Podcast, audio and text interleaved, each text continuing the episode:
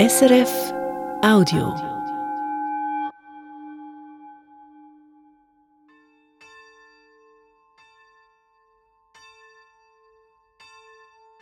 Wenn ich ein Geläut höre, dann harmonisiert das in mir irgendwas.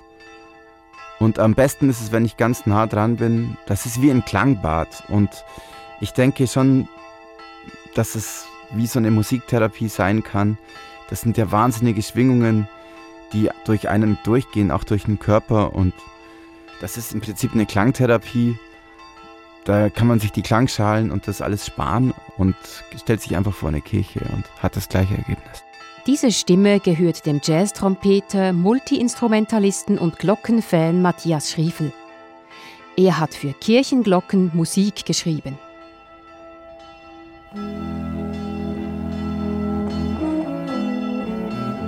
Das gibt's doch nicht, habe ich gedacht, als ich Matthias Schriefels Glockenmusik im Radio hörte.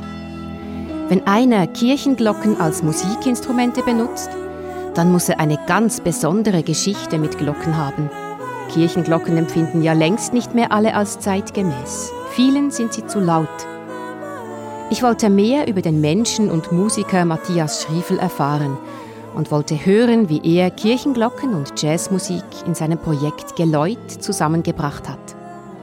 Deshalb bin ich, Yvonne Scherer, nach Köln gereist, wo Matthias Schriefel lebt.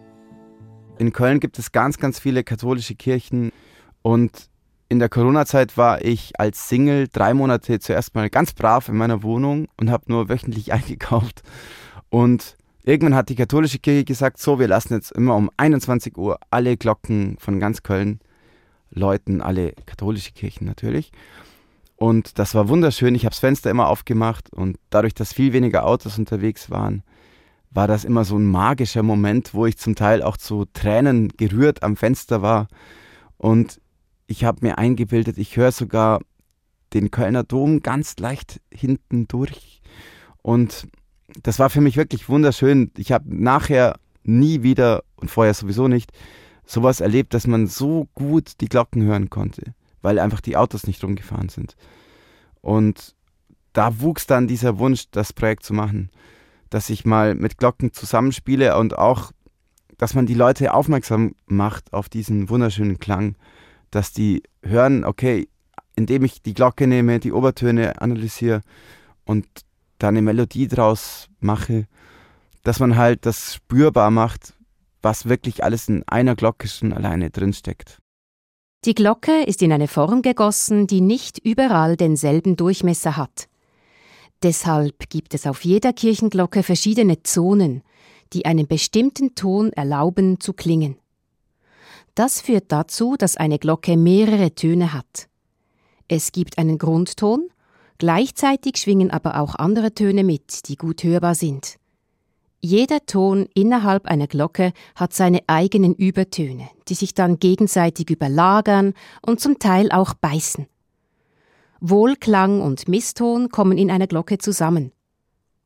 Einerseits ist die Glocke ein archaisches Instrument, das immer den gleichen Klang spielt, andererseits ist ein Glockenklang äußerst komplex, diese beiden Eigenschaften machen Glocken für viele Menschen attraktiv, auch für den Jazzmusiker Matthias Schriefel.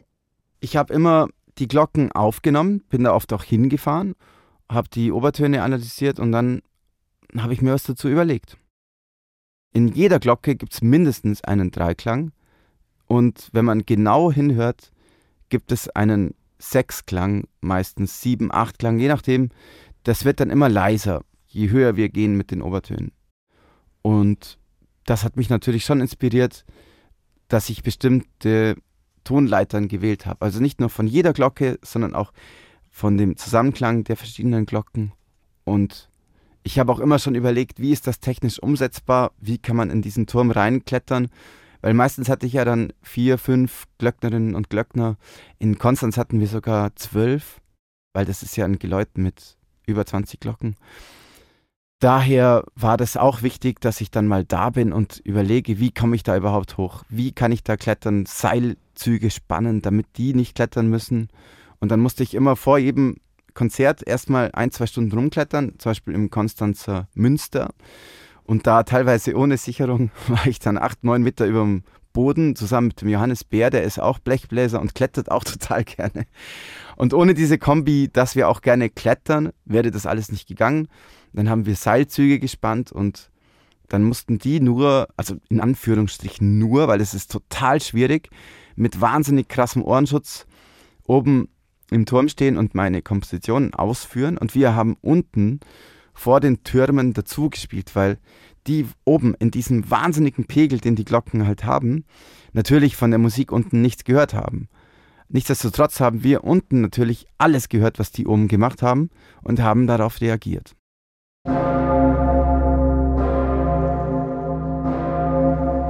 Das ist die Stimme der dicken Pummerin aus Wien. Die Pummerin erklingt noch heute an jedem Neujahrstag im Radio. Ihre Obertöne hat Matthias Schriefel in seinem bayerischen Alphorn wiedergefunden. Zu Ehren der dicken Pummerin hat er ein Alphorn-Solo für sich und für seinen Musikerfreund Johannes Bär geschrieben.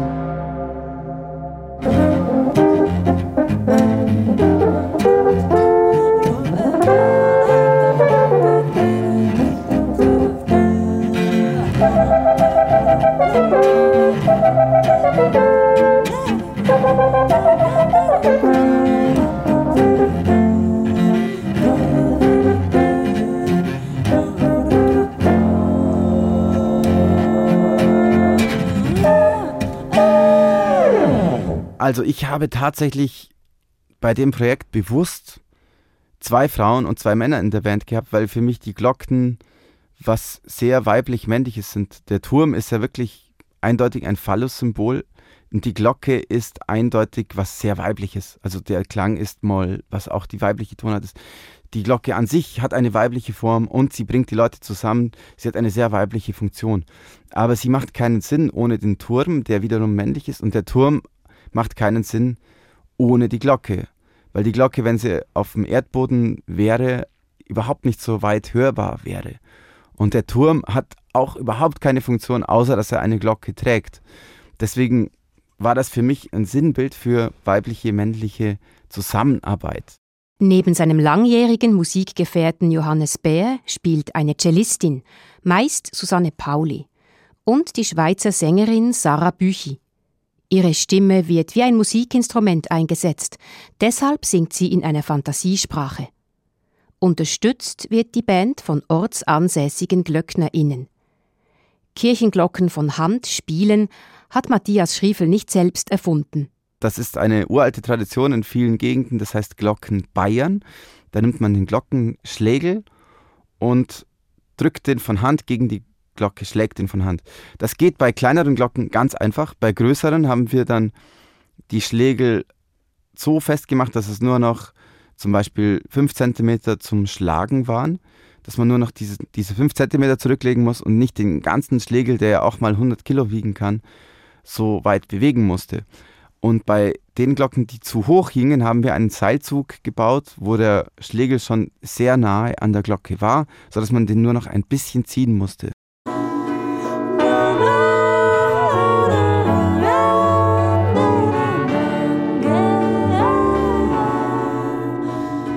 Das abendliche Glockengeläut während des Lockdowns in Köln hat in Matthias Schriefel etwas geweckt, das schon lange in ihm geschlummert hat.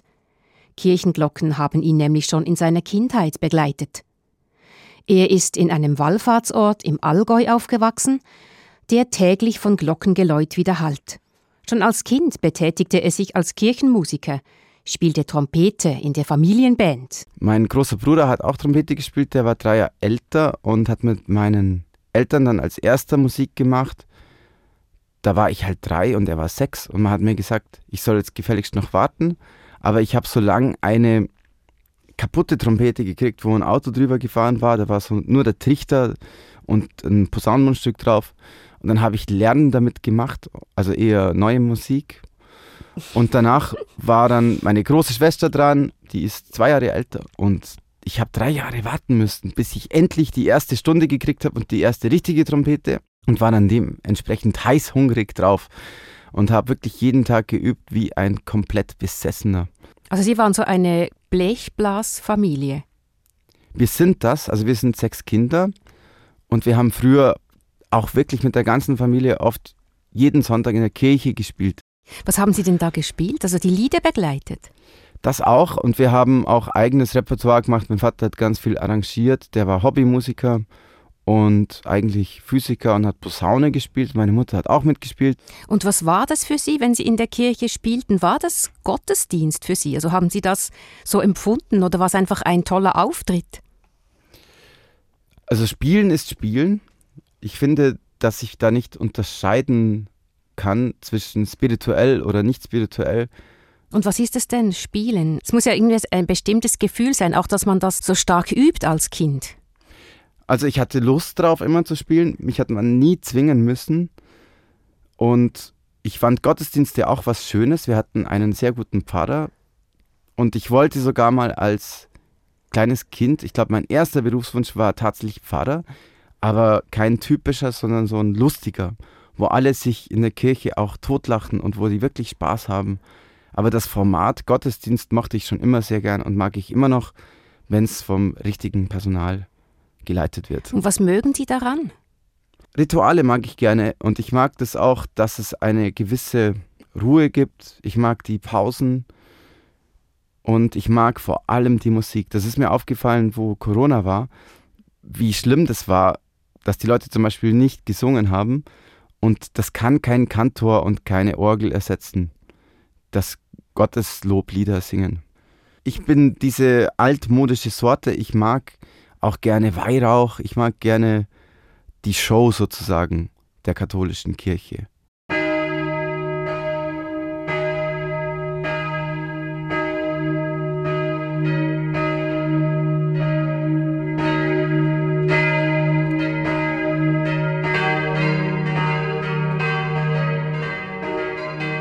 Wir kommen aus einem Dorf, das hat 200 Einwohner und da ist eine der größten Wallfahrtskirchen des Allgäus und ich glaube die älteste. Und da war bis 1990 die Messe auf Lateinisch mit Rücken zum Volk, mit ganz viel Weihrauch und das einzige Deutsche war die Teufelspredigt, wo es oh. immer um Teufel ging und Ablass, dass man so und so viel spenden kann, dass dann die Sünden weg sind. Zu, also grob zusammengefasst. Und meine Eltern, die haben das boykottiert, mein Opa auch. Wir sind in die Nachbarskirche gegangen und da war ein ganz weltoffener Pfarrer, der hat 20 Jahre in Bolivien gelebt. Das war ein Allgäuer, der hat auch die Berge geliebt, der hat auch oft über die Berge gepredigt. Das hat ganz arg zusammengehört für den die Natur und Gott und der hat auch oft Bergtouren gemacht und Bergpredigten. Und der war so ein bisschen ein Vorbild für mich als kleiner Junge. Wahrscheinlich wollte ich wegen dem auch Pfarrer werden. Mhm. Und der hatte sowas, dass der sehr haptisch gepredigt hat. Der hat zum Beispiel einen Rucksack mitgenommen und hat gesagt, wir machen jetzt eine Bergtour. Was brauchen wir alles für eine Bergtour? Und zum Schluss hat er quasi die Leute herausfinden lassen, dass das das Gleiche ist, was man auch fürs Leben braucht. Die Natur ist ja für Sie auch ganz wichtig. Sie machen ja auch solche Touren, wo Sie zu Fuß unterwegs sind und dann spielen in Dörfern. Die Natur hat einen wichtigen Stellenwert für Sie. Ja, also als Krafttanken brauche ich das manchmal, dass ich irgendwo in die Berge verschwinde vor allem.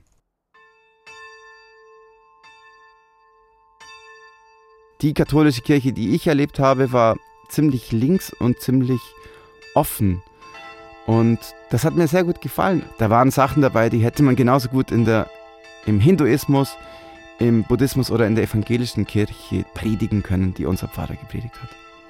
Mhm. Das hat einfach viel mit, dem, mit der Alltagswelt zu tun. Genau, und mit ganz alltäglichen menschlichen Problemen. Und wie ich finde, meistens ging es darum, mit Liebe die Sachen zu lösen und mit einem Miteinander. Und welche Rolle spielten die Glocken? Ich habe die halt immer gehört und mich hat es immer gefreut und mich hat das interessiert, immer wenn es geläutet hat, warum es läutet ich habe einfach den Klang geliebt. Glocken sind uralte Signalgeber. Sie können viel lauter rufen als ein Mensch. Ihr Schall verteilt sich in Sekundenschnelle, läuft viel schneller als der schnellste Menschenbote. Sie dienen als eine Art Verstärker, um Signale zu senden und Menschen zu informieren, zu alarmieren oder zusammenzurufen. Glocken sind laut und geben einen Klangimpuls, der sich ausbreitet wie die Strahlen einer Klangsonne. In der Geschichte war die Glocke immer wieder ein Instrument der Macht, weil die Mächtigen sich mit ihr Gehör verschaffen konnten. Früher haben die Kirchenglocken den Takt des Lebens geschlagen. Heute begleitet das Smartphone diese Funktion. Es braucht nur zu klingeln und schon hat es unsere Aufmerksamkeit. Meine Mutter hat es noch erlebt, dass man dann aufsteht, wenn die Glocke wimmelt, dass man dann zum Essen kommt, wenn die Glocke wimmelt und dass man am Abend nochmal zum Essen kommt. Und also das war eine ganz klare Logik, dass man dann kurz betet eigentlich mittags und dann zum Essen geht und am Abend und in der Früh und das war da ganz normal. Für meinen Opa war es noch mehr, der hat sogar immer gesagt, dass er mal beim 11 Uhr Leuten sterben wird und der hat es dann auch so hingekriegt, obwohl er da eigentlich schon taub war und blind war und nichts mehr von der Welt hätte mitkriegen können. Der war da 86 und lag in einem Zimmer, das war von der Kirche weg. Das war ganz, ganz leicht, nur mit sehr guten Ohren zu hören, dass da genau das 11 Uhr Leuten am Freitag angefangen hat, wo er gestorben ist. Und der hat, wie gesagt, das vorhergesagt, 50 Jahre lang beim Elferleiter wäre ja mal Gau. Und es gibt so ein paar solche Beispiele, wo ich schon finde, dass die Glocken irgendwas Magisches vielleicht haben, weil die Leute früher wirklich ihr Leben danach getaktet haben.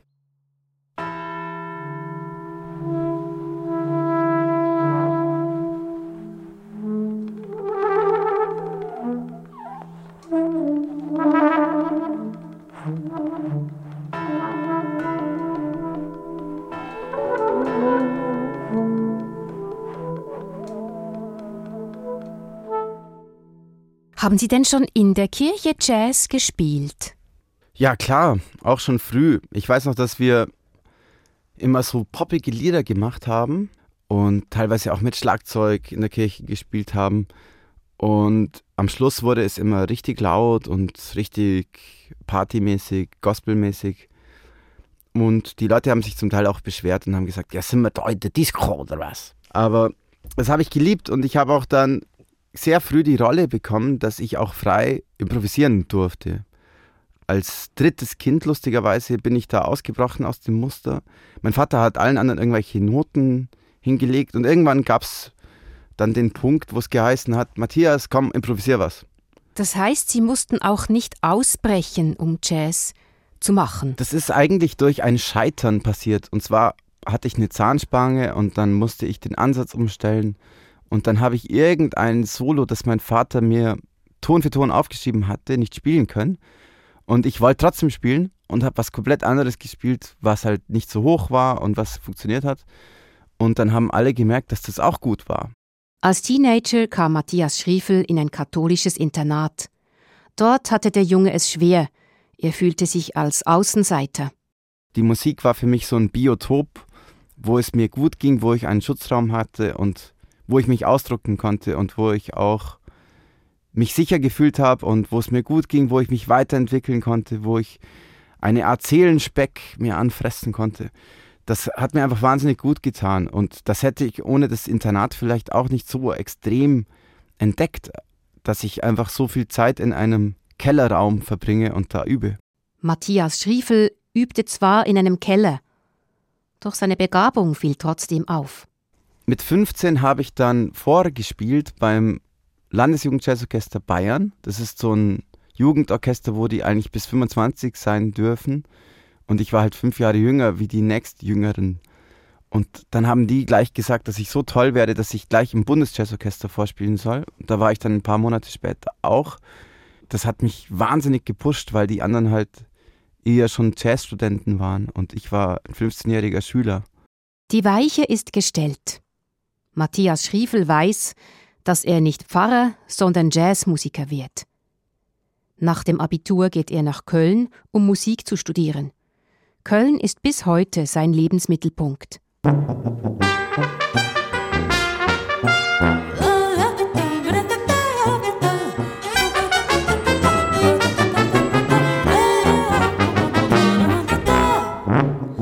Bei Matthias Schriefel haben Kirche und Jazz ganz von selbst zueinander gefunden.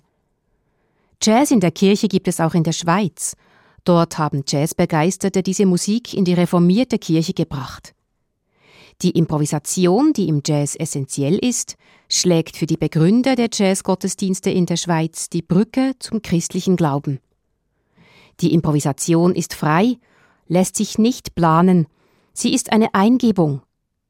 Die Initianten der Jazzgottesdienste vergleichen die Improvisation mit dem Heiligen Geist, der weht, wo er will.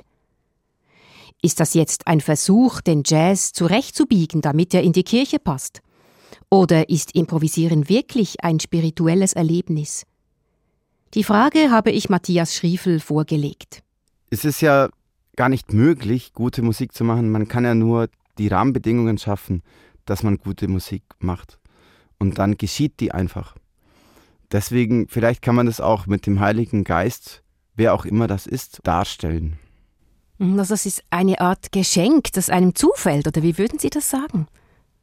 Ja, ich glaube schon, dass man sich in so einem Moment zu einer Landebahn macht für etwas Gutes, was halt irgendwie durch einen durchströmt. Und da passieren Sachen beim Improvisieren, die ich gar nicht selber nachspielen kann. Wenn ich jetzt ein Solo spiele, dann heißt es ja, dass ich das nicht plane, was jetzt in den nächsten Sekunden passiert.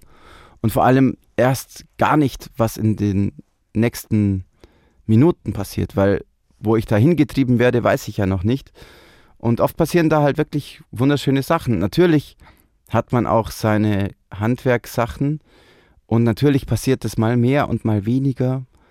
Aber das Ideal, das man nicht so oft erreicht, ist, dass man das Gefühl hat, dass man gar nicht selber spielt, sondern dass man einfach gespielt wird.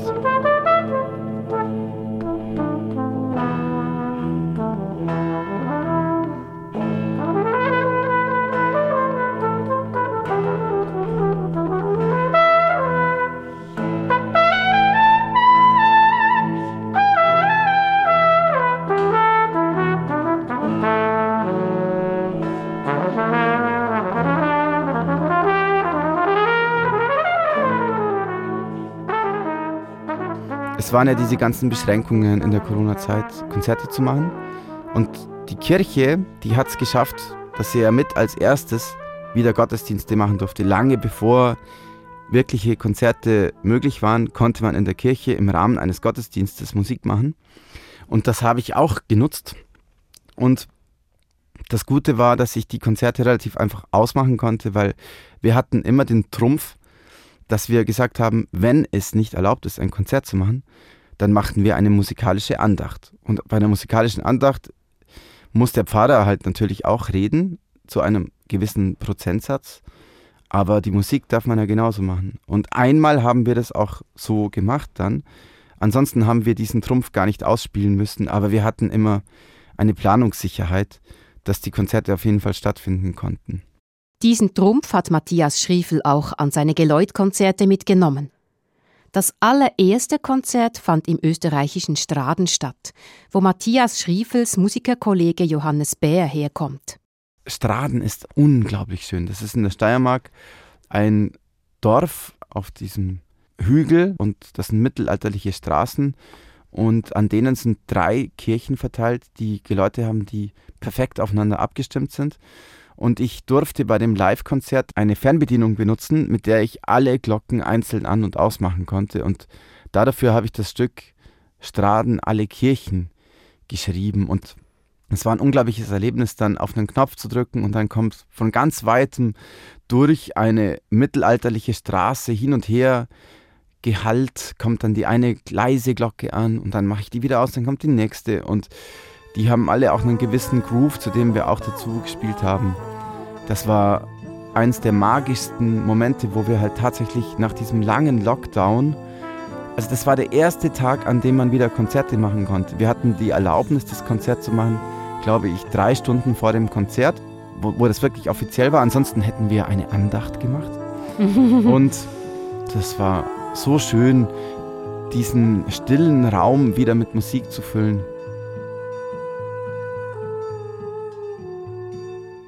Und dann kommt die Natur dazu.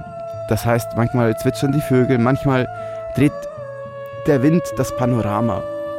Und dieses Zusammenspiel mag ich schon sehr gern. Matthias Schriefel hofft, dass es im nächsten Frühjahr weitergeht, dass er noch für viele andere Leute Jazzmusik schreiben kann. Er wünscht sich auch in der Schweiz Glockenkonzerte zu geben, denn auch hierzulande gibt es viele schöne Geläute. Viele davon sind sehr alt, weil die Schweiz vom Zweiten Weltkrieg verschont wurde. Die meisten deutschen Kirchenglocken wurden zu Waffen umgeschmiedet. Erst nach dem Krieg wurden sie wieder gegossen. Besonders gern möchte Matthias Schriefel in Zürich spielen, wo alle Glocken der Kirchen in der Innenstadt aufeinander abgestimmt sind. Die Glocken sind ein klingendes Markenzeichen Europas. Sie strukturieren den Tag und gestalten den Klangraum. Sie verbinden uns mit unserer Herkunft und rufen zu Sammlung und Versammlung. Manchen sind sie zu laut, vor allem nachts. Matthias Schriefel möchte mit seiner Arbeit dazu beitragen, die Schönheit des Musikinstruments Glocke neu zu erleben.